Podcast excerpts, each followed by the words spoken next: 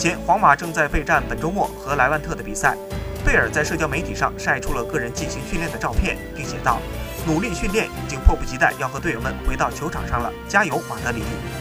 据了解，在前往威尔士队集训之前，贝尔的身体就出现了不适。虽然没有大碍，但他没有参加威尔士的两场比赛，而是提前返回了马德里。此前，威尔士主帅吉格斯也已经确认贝尔可以出战皇马在周末的比赛，可见贝尔的伤势恢复得不错。